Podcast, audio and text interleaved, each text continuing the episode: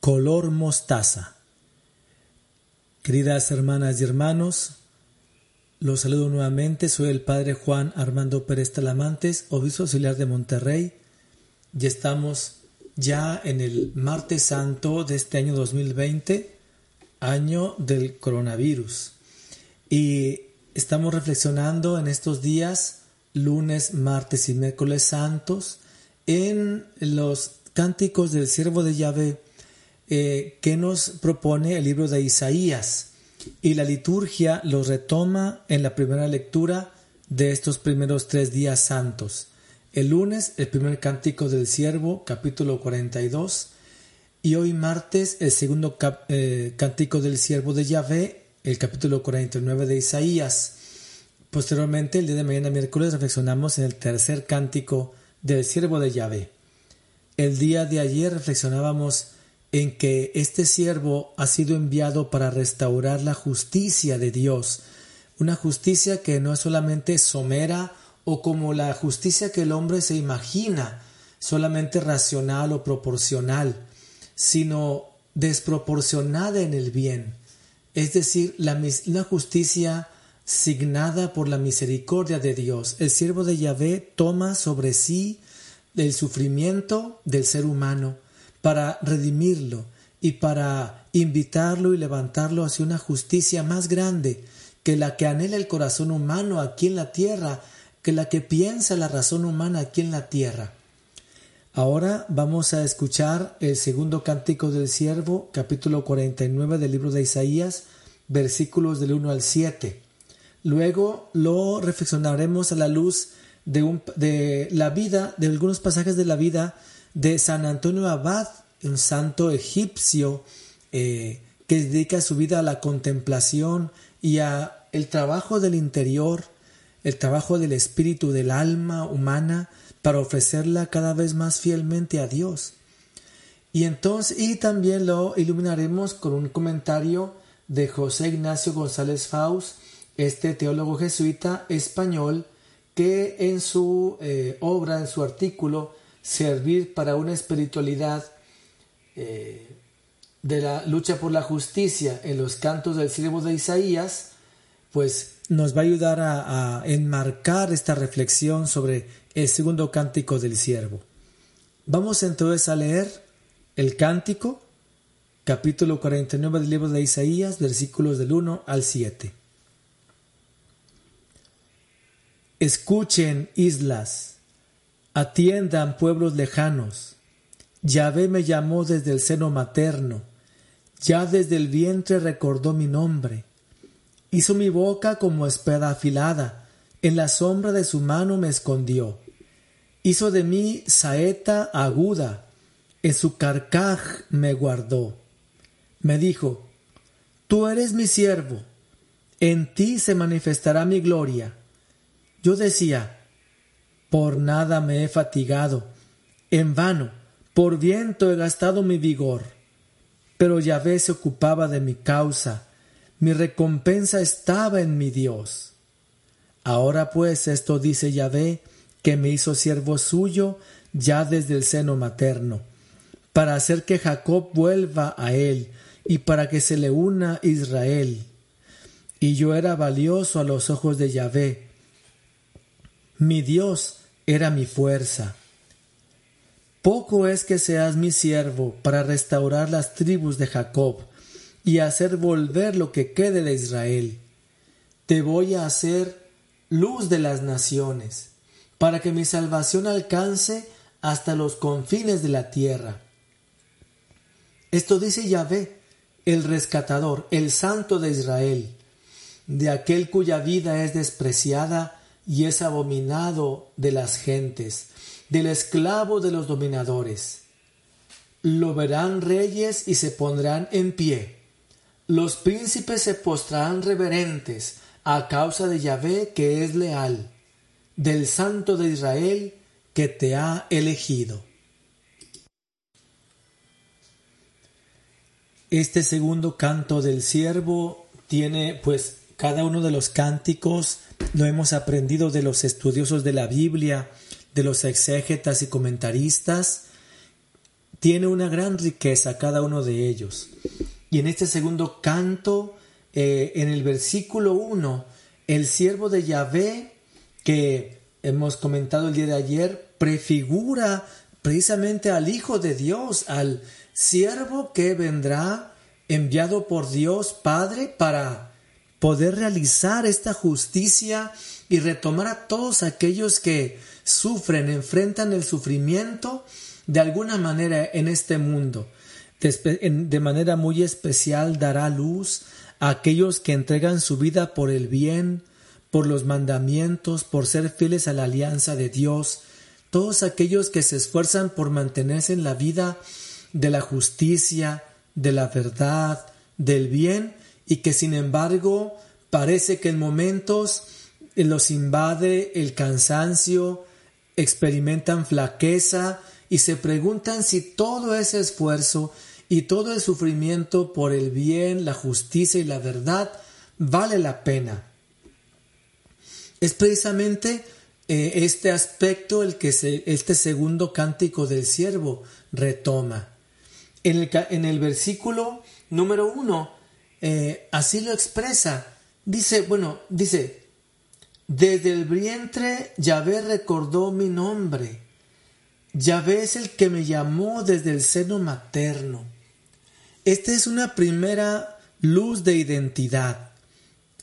Aquel que se esfuerza en la vida por vivir los mandamientos de Dios y en algún momento dado experimenta el desánimo, el desaliento, porque en este mundo los que viven para Dios muchas veces eh, son ridiculizados, muchas veces son eh, ofendidos, se burlan de ellos y parece que ese, eh, digamos, lo que el justo, lo que esa persona sincera busca para ser fiel a Dios, parece que en este mundo no se alcanza. Entonces, a veces el que quiere vivir bien y hacer bien las cosas desde la fe en Cristo, desde la fe en Dios Padre, Hijo y Espíritu Santo, podrá experimentar la burla de quien dice no, nunca se podrá alcanzar eso que dice el Señor. Nunca podrás eh, vivir diciendo la verdad o sin corrupción haciendo el bien o sin caer en las redes de corrupción que la sociedad ha formado. No puedes vivir así.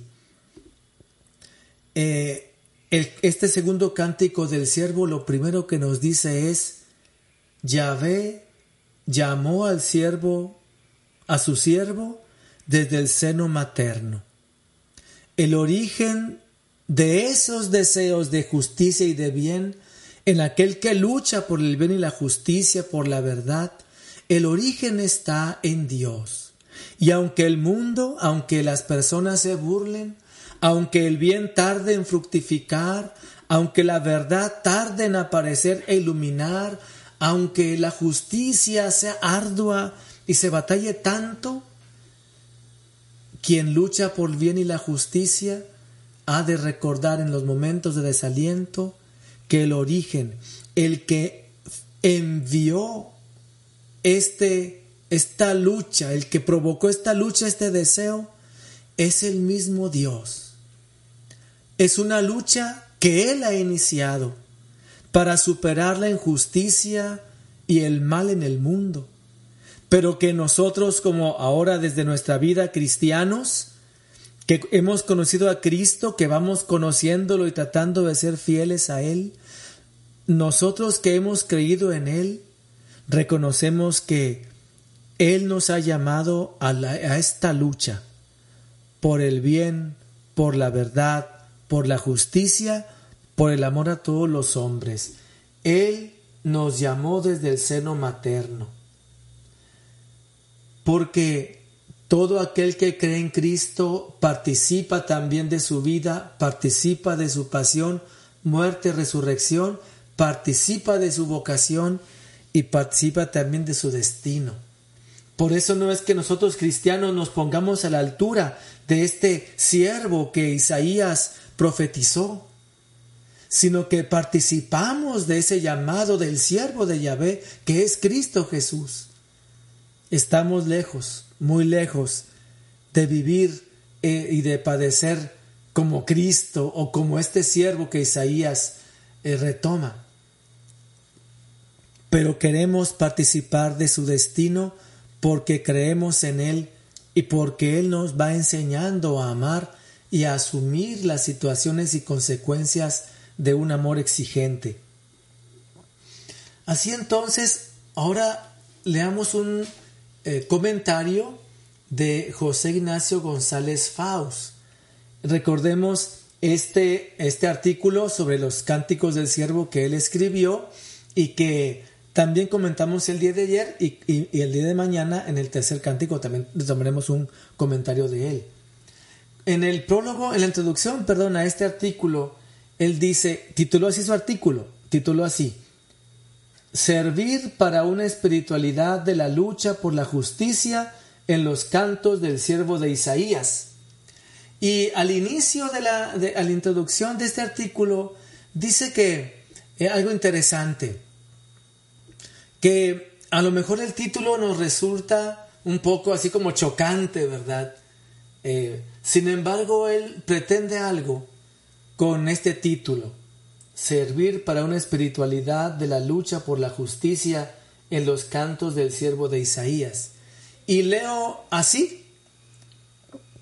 El primer párrafo en la introducción dice, el título de este cuaderno suena seguramente antipático.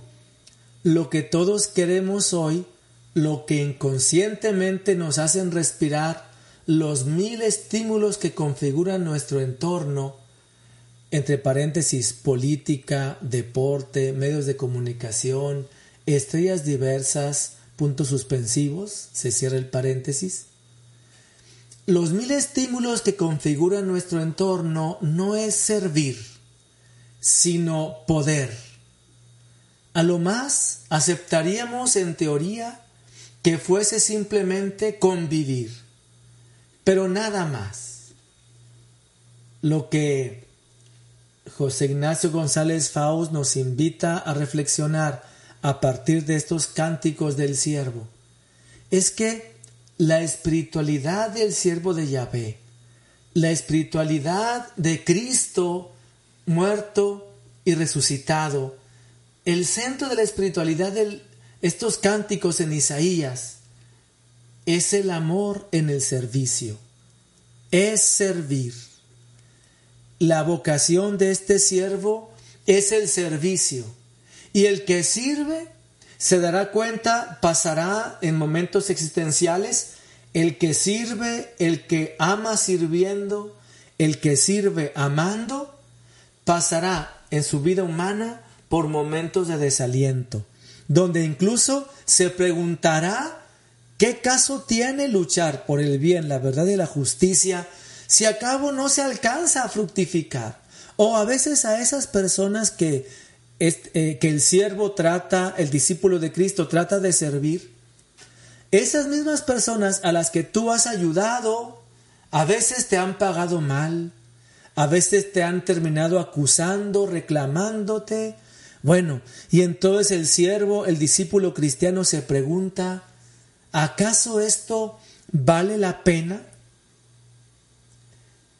El segundo cántico del siervo de manera especial toma esta identidad, primero como lo hemos leído en el primer versículo, Yahvé me llamó desde el seno materno, pero también eh, en el versículo 5 y 6, ¿verdad?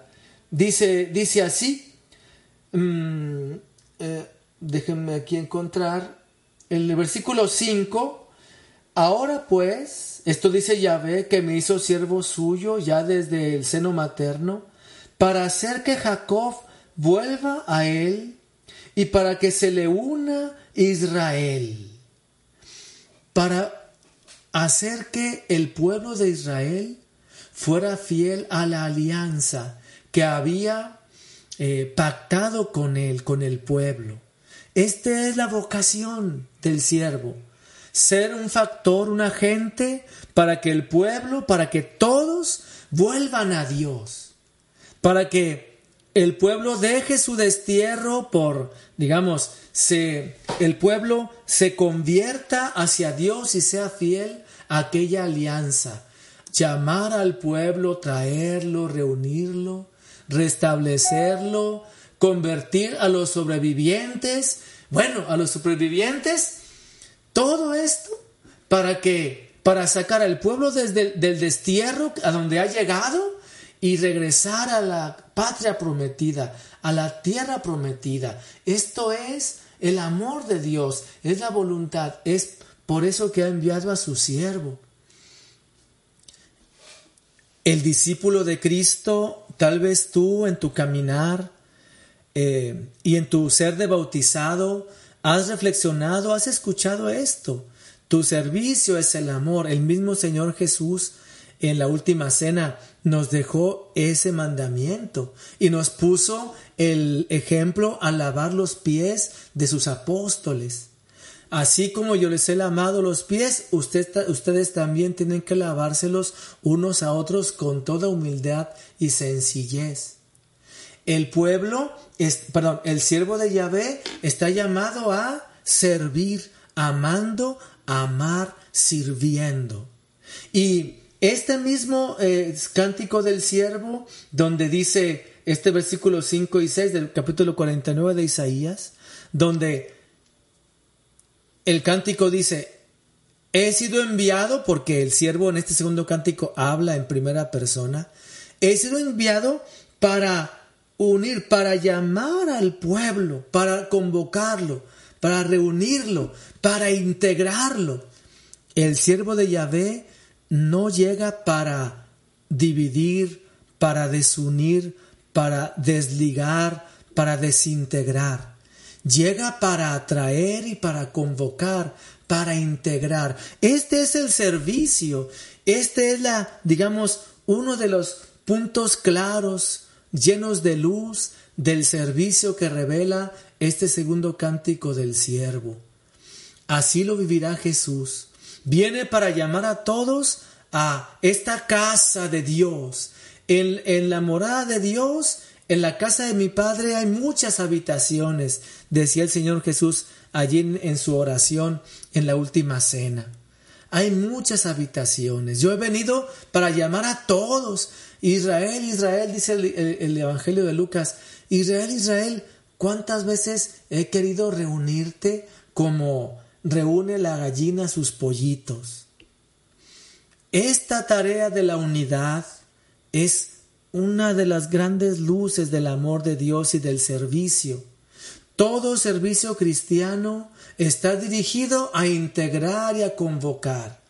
Pero como dice José Ignacio González Faust, híjole, parece que la gran mayoría de las ideas e invitaciones que escuchamos en nuestro tiempo nos invitan a la competencia que divide, a la envidia que compara, a la ideología que separa. Bueno, es muy complicado en este tiempo reconocer este llamado y vocación del siervo de Yahvé. Parece que las invitaciones que más imperan en estos tiempos es hacia el poder, no hacia el servicio el Papa Francisco eh, ha insistido mucho en su magisterio, en esta, en esta vocación de toda la iglesia, un llamado a integrar, no a separar, no a dividir. Eh, el Papa en la, en, la exhortación este, post-sinodal Amoris Leticia, después del sínodo de la familia, nos invitaba a penetrar, digamos, a profundizar en la lógica de la misericordia.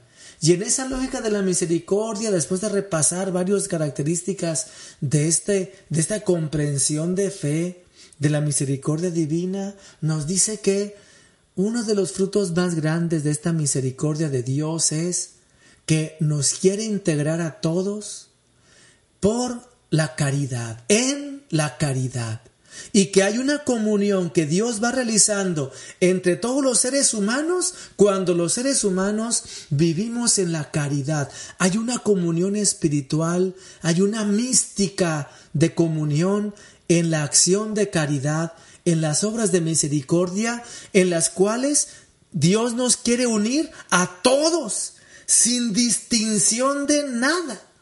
Lo que une es el amor de Dios en el hombre. Y cuando este amor, cuando el, perdón, cuando el ser humano abre su corazón sincero a este amor de Dios, Dios lo une a sí mismo y lo une a todos los demás seres humanos de buena voluntad que se dejan llevar, que van aprendiendo a vivir desde este amor y gracia del Espíritu del Amor, del Espíritu Santo. Hay una gran mística de la comunión en la caridad. Esta es la vocación del siervo de Yahvé. Esta es la vocación de servicio que vemos reflejado, profetizado en, la, en esta, eh, eh, profetizado en este cántico, segundo cántico del siervo, y hemos reconocido que vino a ser realidad en la eh, Pascua del Señor Jesús. Así nosotros reconocemos en este segundo cántico del siervo de Yahvé que Cristo nos ha llamado al servicio. El Señor nos ha llamado a aprender a servir y a ser expertos en, el, en una vida de servicio. El que es experto en la vida de servicio conoce mucho de esto. Una gran referencia de la vida de servicio en el amor eh, en Cristo es precisamente nuestra Madre María. María nuestra Madre, ella es experta en servir en su vida, en su testimonio, podemos reconocer todo esto que ella, híjole, fue viviendo. Y si alguien tiene situaciones o dificultades en la vida de servicio, platicar con María, Madre de Dios y Madre nuestra, nos haría mucho bien. Así entonces, eh, reconocemos en este segundo cántico del siervo esta lógica de la misericordia que dice el Papa Francisco, esta comunión en la caridad, donde el Señor quiere unirnos a todos, integrarnos a todos, porque esto es una de las más grandes enseñanzas y luz para todas las naciones que Él nos ha traído. Para ir finalizando esta reflexión del Martes Santo 2020, quiero recordar la vida de San Antonio Abad porque en su vida podemos reconocer algo también de esta lucha del siervo de Dios. Antes de ir a repasar este, un pasaje de la vida de San Antonio, eh, leo un párrafo conclusivo del comentario de eh, Ignacio González Faust, que, donde él concluye su reflexión sobre el segundo cántico del siervo. Dice así, todo esto viene a ser la reflexión que el siervo en su primer momento de crisis se ha ido haciendo sobre su vocación. A pesar de las dificultades, sale de allí reafirmado en que Dios ha decidido llamarlo, auxiliarlo y constituirlo en alianza de un pueblo y luz de los demás pueblos. La luz de las naciones ya no es ahora solo el siervo, sino todo el pueblo restaurado en el eh, versículo 4 del capítulo 49 de Isaías leemos así. Yo decía, por nada me he fatigado, en vano por viento he gastado mi vigor. Pero Yahvé se ocupaba de mi causa, mi recompensa estaba en mi Dios. Los desalientos, las heridas del que sirve, del que ama son parte de la experiencia del siervo de Yahvé. El mismo Señor Jesús cargó en la cruz todo esto, las consecuencias de amar como Dios ama, de servir en la verdad, de servir en la justicia, de servir en el bien y en la caridad. Tiene consecuencias porque es exigente el amor de caridad. Y así entonces José Ignacio González Faust dice, esto que dice el versículo 4, yo pensaba, por nada me he fatigado y en vano, por viento he gastado mi vigor, es un momento que el siervo pasa. Es un momento que el discípulo de Cristo experimenta. Y es un momento que todo aquel que pretende servir amando tiene que aprender a integrar. Es aquí donde quiero recordar la vida de San Antonio Abad, un santo, eh, digamos, eh, eh, un anacoreta, un seguidor de Cristo que se fue a vivir al desierto buscando vivir, entregarle su vida y ser cada vez más fiel a Dios. San Antonio Abad, un santo egipcio, ¿verdad? Los invito a leer su vida, la escribe San Atanasio de Alejandría, nos relata muchos, muchos puntos, momentos de la vida de San Antonio Abad, uno, alguien que quiso vivir su, su, vida radicalmente entregada a Dios, en la Sagrada Escritura, en la meditación, la oración, allá en el desierto, una vida ascética, en ayuno, oración, en atender a las personas, en aprender de los cristianos ya mayores que él, de los ancianos. Una, él quería, soñaba con una vida completamente entregada y fiel a Dios. Y en las primeras etapas de su, de su vida, entregada así al Señor, cuando se desprendió de la riqueza de su familia, cuando se desprendió de toda la vida pasada, una vida reconocida como un buen hombre, pero él quería ser cada vez más entregado a Dios, decía dejarlo todo e irse a buscar una vida en soledad para dedicarse al Señor, siguiendo los consejos de los primeros, de aquellos ancianos que lo, digamos, que habían entregado su vida al Señor, reflexionado en su palabra. Eh, acompañado por esas enseñanzas, San Antonio se aleja primeramente de allí, de su ciudad natal, y empieza a entregar su vida en ayuno, en oración constante. Pero cada vez más nace en él el deseo de dedicarse más radicalmente, más fielmente al Señor. Y desde sus primeras, eh, digamos, momentos de entrega, comprendió que hay una batalla interior que hay que librar. Para servir al Señor y para ser fiel a Él, hay una batalla interior. Y esa batalla interior es la que uno va a librar allá en la soledad.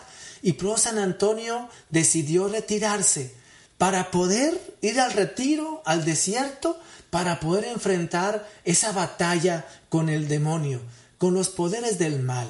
Desde el inicio San Antonio se, se, se, tuvo que, que, luchar con esos demonios interiores de la carne, de la tentación del hambre, de la riqueza, del reconocimiento, de regresar a su vida anterior, donde todos lo conocían, todos lo estimaban, todos lo querían, y en sus primeras etapas, híjole, sufrió esa tentación de dejar el camino de del servicio cada vez más radical a Dios y regresar a la vida anterior, pues a mí que me manda a andar atrás, acá, ¿verdad? ¿Qué me manda a andar en estas batallas? Sin embargo, cuando experimentaba esa batalla interior de dejar el camino de Dios y de dejar este camino más radical, él respondía con mayor fortaleza, con mayor austeridad y mortificación. En un momento dado, y lo narra San Atanasio en, la vida que él nos narra de San Antonio, eh, quiere enfrentar así de manera directa a los demonios y titula San Atanasio a este capítulo así Antonio se recluye en los sepulcros, más luchas con los demonios. Y es lo que les quiero platicar. Dice San Atanasio que San Antonio decide ir a donde vive el demonio. En aquel entonces se decía que el demonio vivía en el desierto.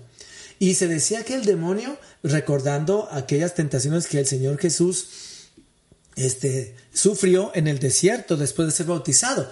Y, y con mayor razón los demonios habitaban, eh, eran los señores de los panteones, de las tumbas. Y en un momento dado, dice San Atanasio, San, Antonio, decide ir a un panteón y pasar ahí la noche tratando de enfrentar esas tentaciones del miedo y de muchas cosas para librar una batalla eh, frente a los demonios interiores. Y entonces cuenta San Atanasio que San Antonio le pidió a uno de sus parientes que lo llevara al, cementerio, que cerrara la puerta por fuera, que de vez en cuando, de, en, espacios así prolongados, le llevaran de comer porque él quería pasar varios días allí en lucha con esos demonios que habitaban los sepulcros. Pero dice San Atanasio que en la primera noche inmediatamente llegaron los demonios y se le presentaron en la noche a San, Antonio. Y entonces empezó una batalla interior, ¿verdad? Eh, dice San Antonio, pero dice, San Antonio que experimentaba unos dolores en su cuerpo. Cuando pasó esa batalla, experimentó unos dolores que dice, estos dolores, estas heridas, no los puede infligir ningún ser humano. Esto viene de los demonios. Y entonces gran número de, de, los demonios, dice San Atanasio, lo azotó implacablemente, lo dejaron tirado en el suelo y no podía hablar por el dolor, ¿verdad? En la mañana, en una de, tiempo después, llegó su pariente para llegar, para dejarle el pan y lo encontró así tirado, ya parecía muerto. Se lo llevó a la iglesia para velarlo, llamó a los, a todos los demás que conocían a, San Antonio, abad, y lo estaban velando ahí en la noche en la iglesia, cuando de repente San Antonio volvió en sí y entonces eh, todos se sorprendieron y recobró el reconocimiento, recobró el conocimiento, despertó. Le hizo señas a alguien para que se acercara a él y le dijo así en voz muy quedo que lo llevara nuevamente al panteón, nuevamente al cementerio y que de hecho lo llevara así, está, como estaban en la noche, estaban todos dormidos, le dijo a aquel que lo llevara y lo llevó de nuevo.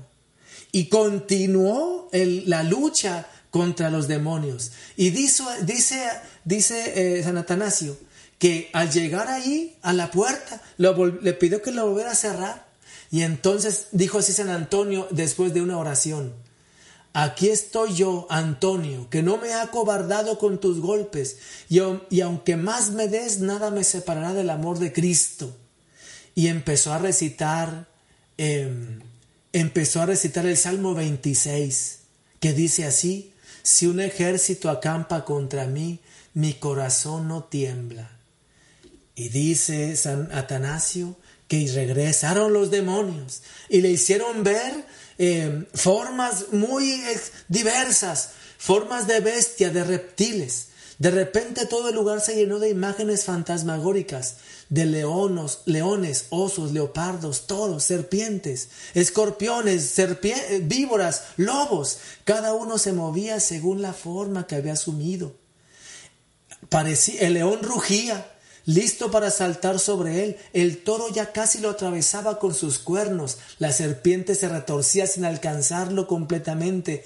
El lobo lo acometía de frente y el griterío armado simultáneamente por todas esas apariciones era espantoso y la furia que mostraba era feroz.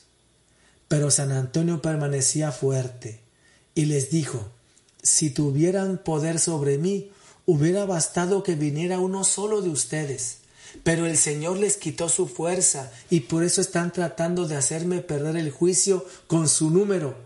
Es señal de, su debilidad que tengan que imitar a las bestias. Así San Antonio con esa fortaleza enfrentó las tentaciones y las apariciones de aquellos demonios. San Antonio permaneció así allí en el cementerio. Y cuando ya por fin lo dejaron los demonios. De nuevo el Señor, dice así San Atanasio, no se olvidó de San Antonio en su lucha, sino que vino a ayudarlo. Pues cuando miró hacia arriba San Antonio, vio como si el techo se abriera y un rayo de luz bajara hacia él. Los demonios se habían ido de repente y el dolor de su cuerpo cesó y el edificio estaba restaurado como antes. Antonio, habiendo notado que la ayuda había llegado, respiró más libremente y se sintió aliviado en sus dolores, y preguntó a la visión ¿Dónde estabas? ¿Por qué no apareciste al comienzo para detener mis dolores? Y una voz le habló Antonio, yo estaba aquí, pero esperaba verte en acción.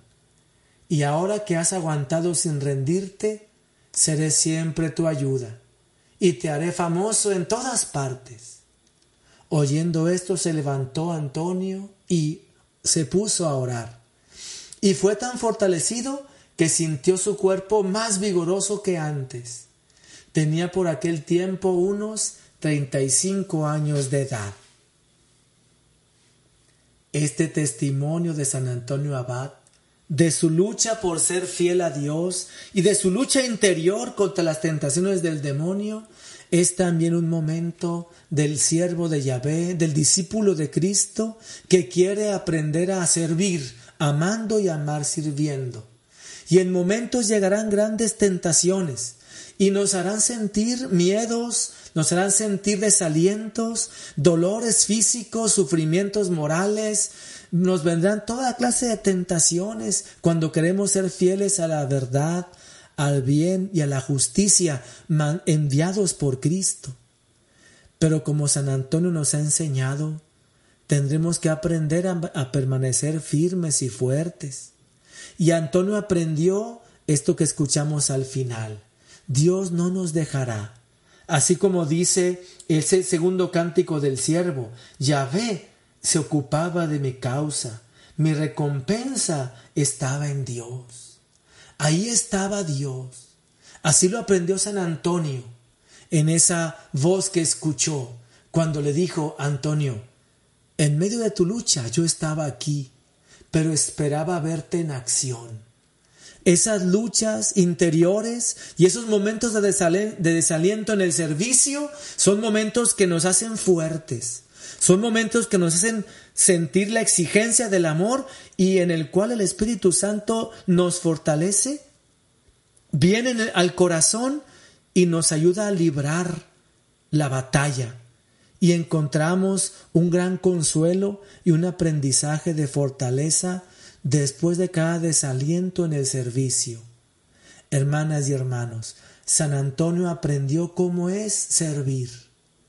Lo aprendió de Cristo y lo aprendió en carne propia. Cristo lo vivió en su propia vida, haciendo real aquella profecía de Isaías. Y quiere alentarnos a nosotros en nuestra vida en estos momentos en los que, por servir, incluso exponemos nuestra propia salud como muchos de los médicos, de las médicas, de las doctores y doctoras, enfermeros, enfermeras, agentes de la, de la salud, agentes de la seguridad, agentes de muchas cosas en la sociedad que luchan para que el coronavirus no se extienda más en nuestras ciudades y pueblos. Ahí está el Cristo sufriente, ahí está el siervo sufriente, aquel que de repente puede experimentar cansancios o desalientos, pero es fortalecido por el amor de Dios y capaz de entregar y exponer su vida por los demás.